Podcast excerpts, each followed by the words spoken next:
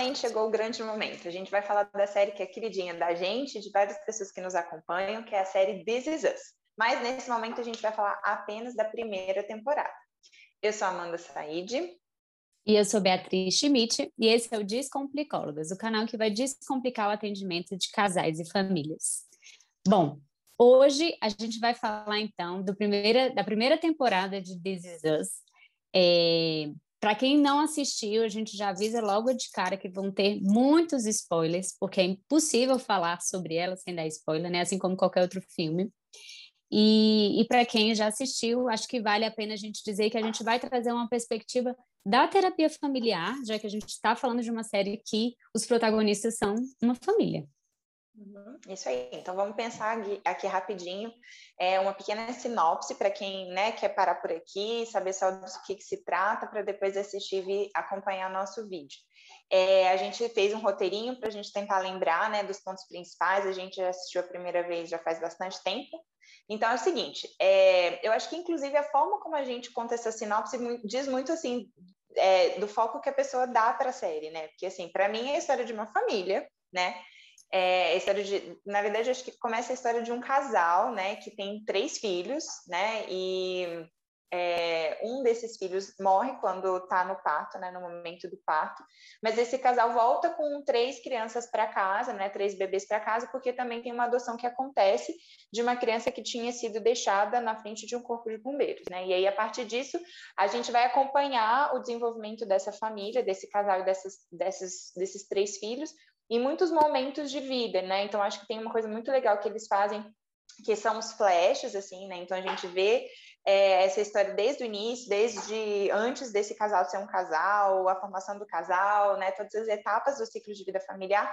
E a gente tem, né? Depois vai começando a ter, inclusive, algumas cenas do futuro, assim, para a gente ir ficando com vontade, né?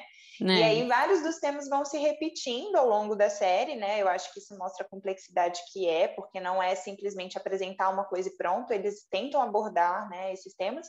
E a série começa na primeira temporada no aniversário é, de 36 anos desses três irmãos. Sim. É, o mais legal de tudo da série, né, é que os protagonistas são todos eles, na verdade, né? Não existe um que é o principal, é a família protagonista. E eu acho que essa é a grande diferença, né, Amanda, pra gente na série. Uhum.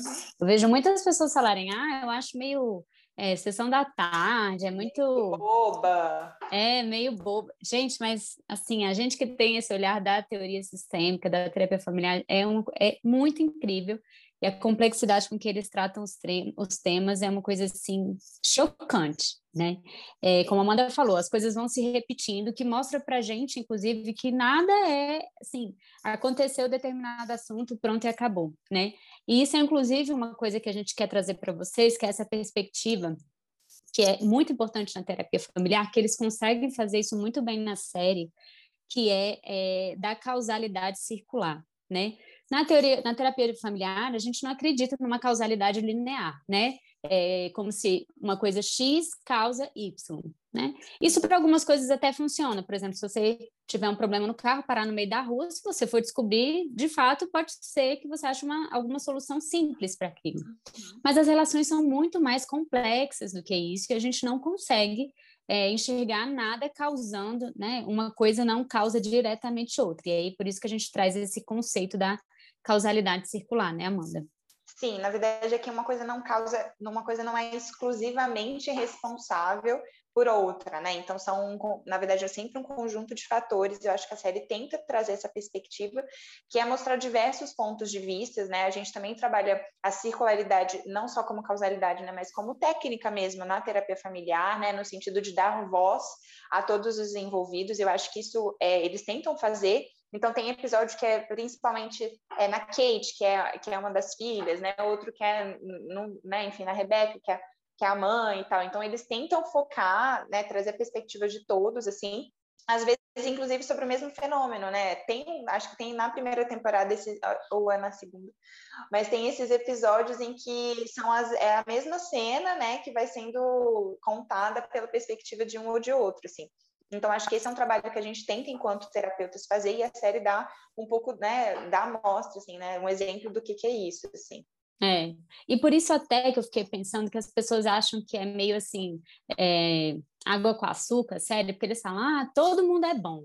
Mas não é que todo mundo é bom, todo mundo é bom e todo mundo é mal ali, né? E é justamente essa perspectiva da causalidade circular, né? Os papéis e os contrapapéis, eles se complementam. Então não existe ninguém que é bom e não existe o mal, não existe o vilão da história, não existe o herói, né? Então, assim como nenhum acontecimento específico justifica alguma coisa que acontece, né, do passado justifica alguma coisa que acontece no presente. E é isso, é dessa forma que eles costuram a série que eu falo que é incrível, assim, eles vão no, no presente, no futuro, no passado, trazendo a perspectiva do mesmo tema, assim, que é justamente mostrando isso, a complexidade que são as relações e que são as histórias aí da vida. É, eu fico arrepiada, eu adoro, acho que talvez, né, tenha essa perspectiva, assim, água com açúcar, no sentido de que é a história de uma família, né, e assim, não tem nenhuma coisa, né, enfim, fantástica, Muito né? grandiosa, né? assim. Né? É, é o dia a dia, né, claro que, enfim, é uma família é, né, de classe média alta, né, ou alta, enfim, né, dos Estados Unidos, que, mas tem vários recortes que eu acho que são os temas diversos que eles abordam, né, então a gente vai citar alguns deles aqui, que são os temas que principalmente é, são iniciados na primeira temporada, mas quem já está mais adiante, né? Na verdade, a gente acompanha, já está vendo a quinta temporada, percebe como que esses assuntos se repetem. Então, eles conseguem falar sobre é, adoção, sobre alcoolismo, sobre transtornos de alimentação, sobre divórcio, sobre recasamento, é, sobre homoafetividade, sobre morte, sobre luto, sobre racismo, sobre famílias interraciais, os conflitos de maternidade. Maternidade, paternidade e te, é, é, são muitos assuntos, muitos, é. muitos, muitos, muitos, muitos, muitos. Sim, exatamente. Então, para quem quer, né, parar por aqui e para, pausar para ir assistir, são 18 episódios, mais ou menos uns 40 minutos, né? Então, é, é mais ou menos isso que a gente pode dizer sem spoiler. Então, a partir de agora, é, se você está curioso para saber por que, que isso não é algo com açúcar, porque que This é uma série que a gente super recomenda, não só para terapeutas né, e psicólogos, mas também para as pessoas, é, comecem a assistir a partir de agora eu lembrei que, bom, para mim são 40 minutos, na, as primeiras temporadas, então, especialmente 40 minutos chorando, assim. Eu sou, chorava em todos os episódios. É. E eu fiquei lembrando, Amanda, uma coisa super legal, que são vários relatos de pessoas, assim, de amigas, que falaram que a série se tornou terapêutica para a família inteira, assim. Então é muito interessante, assim, pessoas extremamente é, racionais, assim, de, de pessoas da, de, da família que, né, nunca fizeram terapia, mas que começaram a assistir a série, se mobilizaram muito, mobilizou muito conteúdo dentro delas, assim. Então ela é válida aí, até por isso, assim, por também ser um recurso terapêutico. É, e eu acho que é legal a gente fazer essa proposta de agora de conversar sobre. Muitas vezes a gente assiste as coisas, né, e não digere, assim, não é lá. Bom, então vamos começar falando de alguns eventos importantes que acontecem na primeira temporada. E acho que também é importante a gente dizer que, como a gente já sabe várias coisas para frente, talvez a nossa análise e interpretação também tenha elementos de depois, né? Sim, exatamente. E eu acho que o primeiro e o grande evento que tem na primeira temporada é o parto, né? Dos trigêmeos com a perda de um dos bebês, né? Uhum. É, e aí a gente vê todo o sofrimento do casal, né? Com essa notícia, eles não esperavam, né? Assim também como a força que eles tiveram ali para superar, né? Essa situação de uma crise, né? De uma perda prematura. Aí a gente entra aqui, é, inclusive no conceito que a gente já falou, né? Em, no episódio anterior de resiliência familiar, né? Então como que o suporte um do outro foi super, super importante para eles superarem esse momento, né, Amanda? Sim, e até o suporte também de outras pessoas, né? A gente viu muito do próprio obstetra, né, que fez o parto, assim, como alguém de referência que deu muito suporte. E é, mesmo assim, como foi difícil, né, é, o processo de aceitação da Rebeca com o, o Randall, né, que inicialmente não se chamava Randall, né? Então até esse processo assim de pertencimento, né, de, de de luto desse bebê que foi embora, né? E dessa, dessa, dessa sensação dupla, assim, né? De estar tá feliz de terem, de ter três crianças e ao mesmo tempo não ser uma criança que eu, né? Enfim, esperava, né? Porque tem uma questão racial que eu acho que é importante a gente mencionar que vai ser também objeto de discussão na série toda. Sim, exatamente. E aí já mostra, já começa com essa com essa situação que não é, muitas vezes, inclusive, não é muito relatado em outros filmes, assim, né? Desse processo de luto, de dificuldade de vinculação, né? Mostra ela muito no sofrimento ali de lidar com os três filhos também, né? O desafio que é a maternidade ainda para eles que eram pais de primeira viagem de três, né? De uma vez. Exato. É, então tem muitas questões aí muito legais nesse, nesse, nesse episódio. Isso. E aí eu acho que vem essa coisa da adoção, né? Porque mais para frente a gente vai ver outros episódios em que isso, inclusive, quando isso for realmente oficializado, né? Eu acho que só na segunda temporada. Mas tem esse processo, né, em que esse, essa criança ela faz parte desse núcleo familiar de pessoas brancas e ela, né, tem uma questão identitária, inclusive, de saber qual que é a sua origem, assim, né, de, da, é, enfim, né, quais outras pessoas são parecidas com ela ela o Randall pergunta, né? A personagem dele pergunta para várias pessoas coisas assim do tipo é, que, que talvez remetam a ele questões genéticas, né? Então a gente vê como que tem essa coisa do pertencimento desde a infância do Randall, né? Assim. É. E, e, e, é interessante porque no caso, né, o Randall sempre soube que ele era uma criança adotada, assim, né? É, o que muitas vezes não acontece em todas as famílias, assim, né? De ter essa informação e, e ainda assim, né, gerando todo essa, é, esse, esse, esse tanto de sentimento que ele tem, né, em relação à adoção, em questão, essa questão é, do racismo também, né, da, da, dele ser, né, de uma cor diferente das pessoas da família, enfim. Então, esse é um assunto bem sistêmico também para a gente pensar.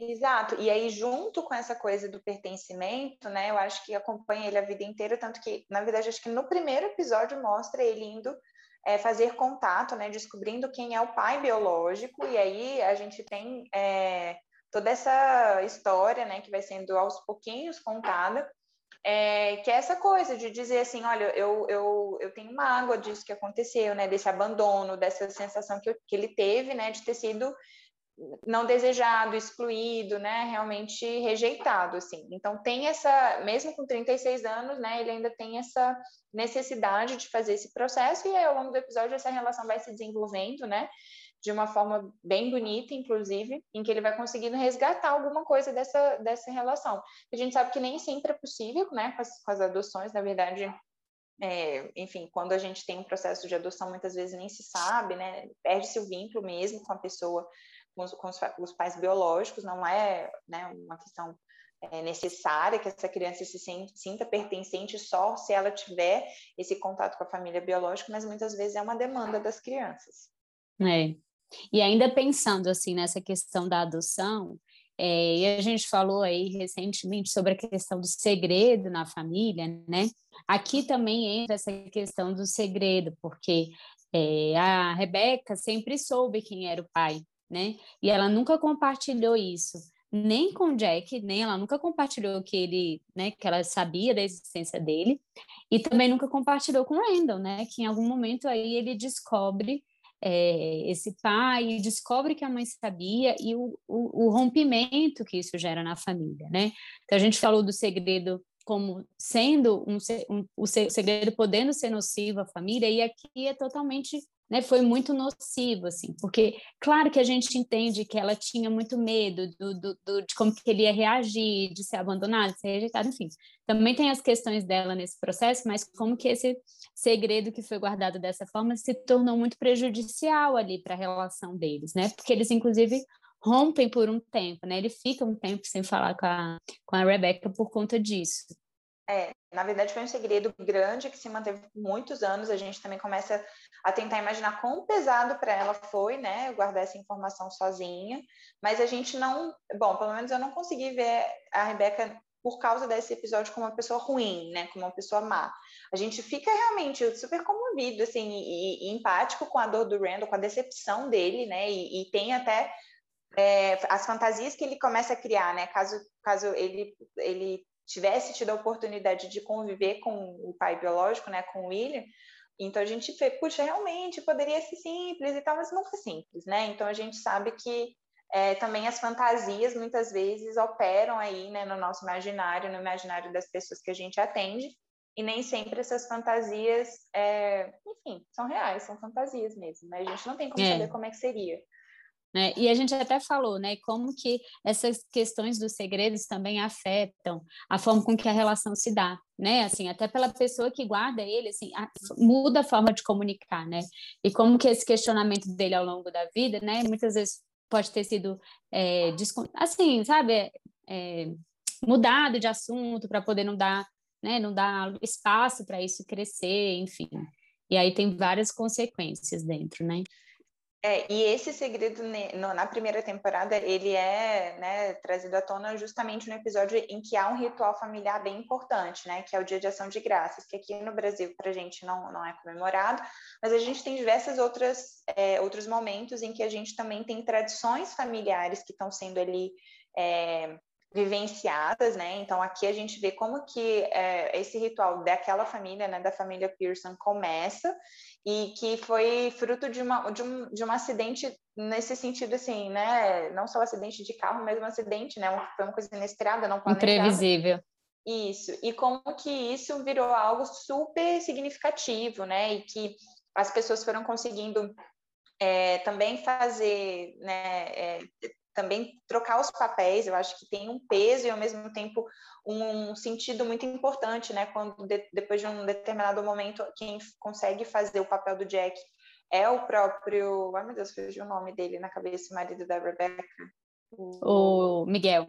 O Miguel, né? E assim, o quanto que para ele aquilo foi super simbólico, né? Então, como que nos rituais é importante que as famílias é, entendam mesmo e vivenciem isso, né? A gente está num momento, né, de novo, que eu acho que é importante a gente dizer que a gente está privado de vários rituais importantes, né? Assim, inclusive esse do luto, né, do, da, da, morte, do sepultamento, e como que esses rituais têm peso para as famílias. A gente sempre pergunta, né? A gente às vezes faz, constrói rituais também ali no momento da sessão. Então, acho que essa é uma dimensão que a gente tem que resgatar como algo que nos acompanha e acompanha as famílias.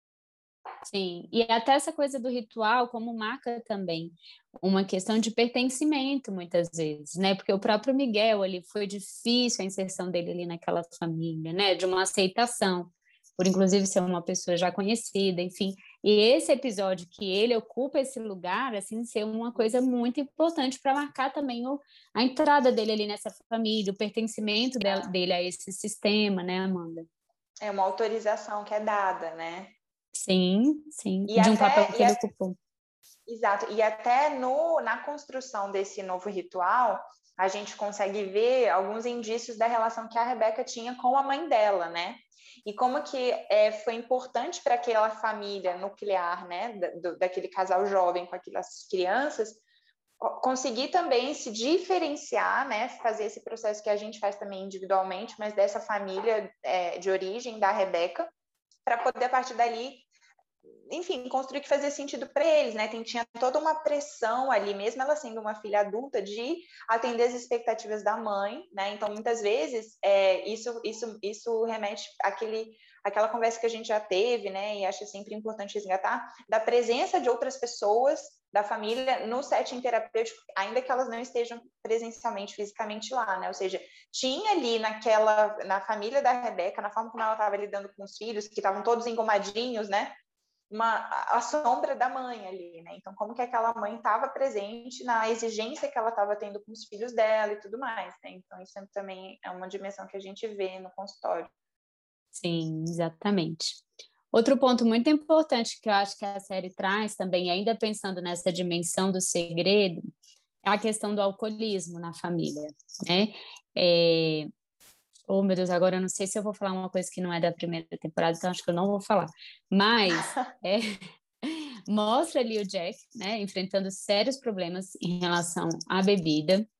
E do Kevin também já mostra, então e do né, já traz aí Jack, essa... acho que se era isso que você ia falar, era, era primeiro, já mostra, ah, já mostra. Então, então, ufa.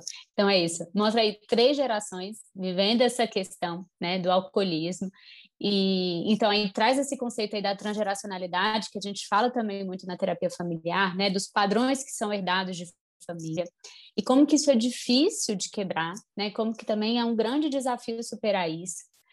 É, e aí, inclusive, é, o, o, alcoolismo ali na série, ele vem também como um segredo, que é comum também ser um segredo, que é um segredo compartilhado ali no fim das contas. Todo mundo da família sabe, mas ninguém fala muito sobre isso. As pessoas externas à família não sabem desse problema, né?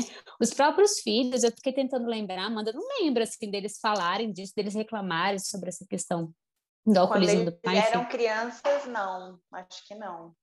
É, então assim, como isso também se torna um segredo ali na família, que todo mundo sabe, mas que também ninguém fala sobre, né? Uhum. Exatamente. E como que é, a cada geração em que isso se repete, o peso que é dado a esse padrão que, se, né, que também se repete é um peso ainda maior, né? Ou seja, assim, tem a bagagem, né, de, de muitas pessoas fazendo aquilo. É como se isso realmente tivesse, né, um, uma, assim, uma força, né, assim, é, muito maior, né? Porque é, é, sou eu e sou eu até uma forma meio, meio de se identificar, assim, né? De ter alguma coisa em comum. Ser né? leal. Exato, e por um lado, é, no caso do Jack, né, que, que, que repudia o pai dele, tem essa tentativa de não se parecer com o pai de jeito nenhum, né? Porque tem cenas de, de, que a gente começa a ver na primeira temporada que ele chega em casa e o pai já tá bebendo e tal. Por outro lado, o Kevin é, tem uma, uma demanda de estar, né, de ser parecido com o pai, de se espelhar no pai, de ter o pai como exemplo, inclusive nisso que não é uma característica que foi saudável, né, e, e enfim, positiva para a família, assim. E aí, em função desse alcoolismo do Jack, principalmente nessa, nessa temporada, a gente também vê muitos conflitos, né, família, é, de casais, né, conjugais entre ele e a Rebeca, assim, a gente já falou sobre violência aqui, a gente sabe que o álcool não pode ser, como a gente falou, uma, visto como algo, né, de uma causalidade linear, como se ele fosse a única coisa responsável por, por conflitos ou, ou violências, mas de fato ele, ele favorece, né? Ele é um fator de risco. E aí a gente vê que esse casal que a gente acha perfeito não é tão perfeito assim. Uhum, exatamente. E aí, enfim, eles têm vários conflitos ali, né? Que eu acho que é legal que mostra, que traz muito também essa questão que a gente traz na terapia familiar, que é da complementaridade do casal, né? Eles, eles se complementam ali em várias questões da relação deles, né? Então, também tem muita questão da comunicação entre eles, né? Isso é, é super, super, dá, dá para ver bastante ali na, na, na, série, assim, até do que, que eles tinham de expectativa enquanto família, enquanto casal, né? de projetos, ter, né? de ter filhos, de não ter. E, assim, tem uma fala que é na primeira temporada, né, um diálogo entre esse casal que me lembra muito as, as, demandas que a gente tem atendido também agora, né, Bia, assim, em que há uma expectativa de gênero diferente para mulheres e para homens, né? E daí ela compartilha com ele o quanto que ela se sente sobrecarregada com os cuidados dos filhos e do, do da casa, e que ela diz que ela está dando 100% dela, né? Mas que ela precise, eu não sei agora se é 100 ou 90 que ela diz, mas eu sei que ela diz que ela precisa que ele também faça isso, assim, porque se ela der o 100% dela e ele der, der zero, a média que vai ter, né, para as crianças, para chegar para a família, vai ser 50, né? Então, que ela é uma mãe é, perfeita, assim, que se esforça para ser perfeita, a gente vai ver que é realmente só um esforço, porque ela não é nada perfeita. Mas, assim, ela precisa que ele também faça parte dele, porque senão as crianças vão receber metade né? Assim, uhum. Ou menos, inclusive. Então, é, a gente vê como que tem, né, também uma disponibilidade, né, que também a gente ainda vê se reproduzindo até hoje, porque isso é o que na década de 80, né, que eles nascem. Mas até hoje é. as mulheres ainda, né, são muitas vezes as principais protagonistas desses cuidados e como que isso gera para ela um abandono também de muitos projetos pessoais, né, e de carreira e tudo mais. Então, é, eu acho que isso, inclusive, não é tão aprofundado na série, assim, até tenho certa crítica sobre isso, mas é, eles mostram como isso é uma questão, né? Outro ponto super legal que a série traz são três filhos que têm três demandas totalmente diferentes, né? E não tem jeito, gente. Pode achar o que for. São gêmeos, criados com meu pai e mesma mãe, mas que têm questões diferentes. E isso são coisas que a gente não tem como fugir, a gente sempre traz, né? Porque muitas vezes as famílias falam, ah, mas porque fulano é assim, e fulano não é. É, não é mesmo. E não vai ser, né? Nem é a ideia de ser isso. É, é. Isso tem um episódio, né, Amanda, muito específico que mostra isso, assim, que é o episódio que eles estão no clube, e aí cada um tá meio que num canto, assim, né, Amanda? Os, o, a Kate tá com as amigas, né? E, e já mostra aí um pouco.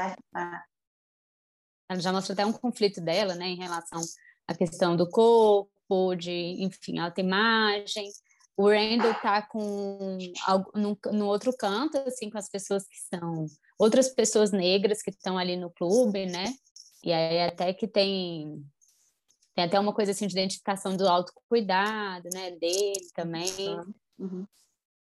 E o Kevin. E o Kevin quase se afoga, né? Ele tá na piscina. Então, na verdade, assim, eu acho muito legal como a gente consegue ver que cada um é diferente mesmo, o emprego, o que eles gostam, a, os problemas né, da vida. Mas tem uma coisa que eu acho que agora, né, revendo, eu tenho ficado cada vez mais claro para mim que é essa coisa do pertencimento, assim, né, que os três trazem. É, em esferas diferentes, assim, né? Mas que os três trazem, né? Então, por exemplo, nesse episódio, o Kevin demanda, ele grita, né, por atenção. Ele fala assim, como assim, né? Eu quase me afoguei, vocês nem estavam olhando, vocês têm que olhar, vocês são pais e tal. E, e é realmente eles são só dois, né? O, o, o, casal, né? O Jack e a Rebecca são dois, e os, né, os filhos são três, enfim. Então, acho Nossa, Amanda, eu até lembrei do que, que o Jack, o Jack fala. Você lembra o que, que ele fala nesse episódio? Que ele fala é assim. Ele fala assim, meu filho, Kevin, né? desculpa. Né? É, ele fala, filho, desculpa, eu também tô aprendendo a ser pai. Porque essa é. série, gente, ela tem umas frases que eu acho que quem é roteirista é terapeuta, assim, é psicólogo, ah. só pode, porque é umas frases muito, muito bonitas, assim. E, e, e, ele fala isso, desculpa, eu também estou aprendendo a ser pai junto com vocês. Sim. E eu acho que então é muito legal a gente ver como as demandas são diferentes e eles vão dando o melhor que eles podem para atender essas demandas. A gente vai vendo ao longo das séries que muitas vezes não é o suficiente mesmo, inclusive, né, deu errado em vários sentidos, assim, cada um no seu, né, na sua dimensão, mas são crianças diferentes. Então, nesse caso, eles são gêmeos, assim, né? Mas mesmo assim, eu acho que é importante a gente trazer essa perspectiva para as famílias, né? De não ter essa expectativa de que cada criança tenha é, seja um robozinho, assim, né? Muitas vezes também acho que os filhos vão sofrendo as sombras dos, dos irmãos que vieram antes, né? Porque os pais falam, ah, mas eu repeti a mesma coisa e não, não deu o mesmo resultado. Não, não deu, né? Não vai dar. Uhum. Então, é. acho que essa é uma dimensão importante. É, e eu fico pensando até assim, né, Amanda? Não, além dos filhos não serem iguais, assim, muitas vezes tem uma expectativa dos pais de que os filhos é, não sofram? Tem muito disso, assim, né? De não querer que os filhos sofram com uma coisa que eles façam, assim. Inclusive Mas a Rebecca e o Jack. É, exatamente. Só que é inevitável, gente, assim, a crise, né? E aí é mais um conselho da terapia familiar. A crise, ela é necessária para a mudança. A crise familiar, ela é esperada. Então, tem várias crises que são esperadas aí ao longo do ciclo de vida familiar. E muitas vezes os pais sofrem, assim, do tipo assim, ah, mas eu não queria causar um trauma no meu filho assim, paciência. Todo mundo vai ser isso, assim, né? E tem um episódio, mas agora eu não me lembro se é na primeira, que a Rebecca fala. Ah, acho que é só no depois, então deixa. Mas essa coisa do trauma, do tipo assim, é, tá, vamos dar para eles o que falar na terapia no futuro, né? Que a gente às vezes ouve as pessoas falando brincando, mas que é verdade. Exatamente. É muito e acho que uma outra coisa que a gente também pensa em falar, que é um assunto também que vai voltar, mas que nesse, nesse nessa temporada muitas, é, muitos personagens vivenciam, que é a questão do luto, né? Então tem o luto da Rebecca e do Jack, que perdem o filho. Tem o luto, acho que do William também, né? Que de alguma forma é, perde, não porque, porque o Randall morre, né? Mas ele não tem acesso a esse filho dele, não, não acompanha crescer. Tem o, o luto do, do Dr. K, que, que já é um viúvo, na verdade, né? Então ele, na verdade, tem é uma dimensão completamente diferente, né? De como que esse casal, esse essa pessoa vai vivenciar a vida depois de não ser mais um casal, né? Depois de anos tendo essa companhia. E tem mais o do... O do Randall também. O do Randall. O do Randall. É, da exato. família toda, na verdade, que não é só dele, né? De toda a família que conviveu é. com ele. É. E nossa, mas e eu chorei é, nesse episódio. E como que as crianças lidam com isso, né? Como que, na verdade, a gente até já fez uma publicação, né, do Kevin tendo uma conversa com a sobrinha sobre é. isso, né, sobre a questão da morte e tal, é nessa temporada. E, e, eles não escondem isso delas, inclusive elas são protagonistas disso, né? E dão um toque de leveza, assim, para que isso seja celebrado muito mais do que é, lamentado, assim, né? Então, enfim, acho que é uma dimensão aí de como que as pessoas vão elaborando de formas distintas e esse conceito, né, esse processo, na verdade, vai ficar voltando em alguns, né, outros episódios e em outras temporadas. É. Bom, acho que a gente falou assim os principais temas aí que tem nessa nessa temporada que vão ter, inclusive vai se repetir inclusive nas outras. E a gente pensa assim que todos esses assuntos levam a conceitos que são super importantes na terapia familiar, como a gente foi falando aí ao longo é, do, do, desse vídeo, mas que acho que vale a pena a gente retomar, que é a, a transgeracionalidade, né? Quando a gente fala a questão do alcoolismo, quando a gente traz lá a, a história da Rebeca, que lembra da mãe dela e está ali repetindo com os filhos. É, que mais, Amanda, que a gente tem de conceito? é, essa coisa da circularidade mesmo, né? Quando a gente vê a opinião e o, o, sentimento de vários personagens e a gente vê que nenhum evento tem um causador único, né? Eles tentam mostrar também isso, a própria questão da triangulação, muitas vezes os filhos ficando no meio dos pais, né? Essa comunicação não sendo direta, tendo, passando por meio de alguns intermediários, né? Acho que esse é, esse é outro é, evento a questão da complementariedade do casal que a gente falou, né, da relação ali entre o casal e vários casais que aparecem na série é. também. É, a família como um sistema aberto, né? A gente já explicou isso antes, mas é um sistema aberto que se auto-organiza e que e a partir do momento que é aberto também é influenciado pelas instituições que eles se relacionam ali, pelas pessoas com que eles se relacionam. É, isso também é um outro conceito importante. A questão da lealdade, né? Amanda falou aí dessa coisa do Kevin, assim, de querer muito é, ser parecido com o pai, né? E aí ser tão leal a ponto, inclusive, de trazer coisas que não são muito legais. É, e essa lealdade, ideia... inclusive, dificulta a aceitação que os filhos têm do Miguel, né? Porque é, é como se eles estivessem traindo o Jack, né? Assim, mesmo ele já tendo, enfim, morrido, e era o melhor amigo do pai, né? Era alguém que o pai gostava. Sim. E, por fim, a ideia da crise familiar, né? da, crise, da crise como algo esperado na família, como, como eventos que fazem parte do ciclo de vida familiar. Né? Enfim, aí são alguns que a gente lembrou aí, mas, gente, é por essas e outras que essa série é incrível. Isso aí. E eu acho que também vale dizer para quem está no começo achando meio sem graça, para persistir, para ter resiliência. Porque Sim. realmente é encantador. A gente conhece pessoas que também estavam super céticas, né? E, enfim, mulheres e homens, e que depois começaram a, a falar, não, vamos ver mais um, vamos ver mais um. Vamos então contar, Amanda, é, nossa história com essa série, né, como sempre. Conta aí primeiro um pouco, o que, que você lembra? Então, não me lembro exatamente quando eu assisti, eu, já, eu acho que já estava na segunda temporada, então assisti a primeira maratonando, e foi muito influenciada pela minha irmã Flávia, que é uma super é, enfim, é, devoradora de cultura também, então ela sempre dá dicas para a gente. Muito obrigada, irmã.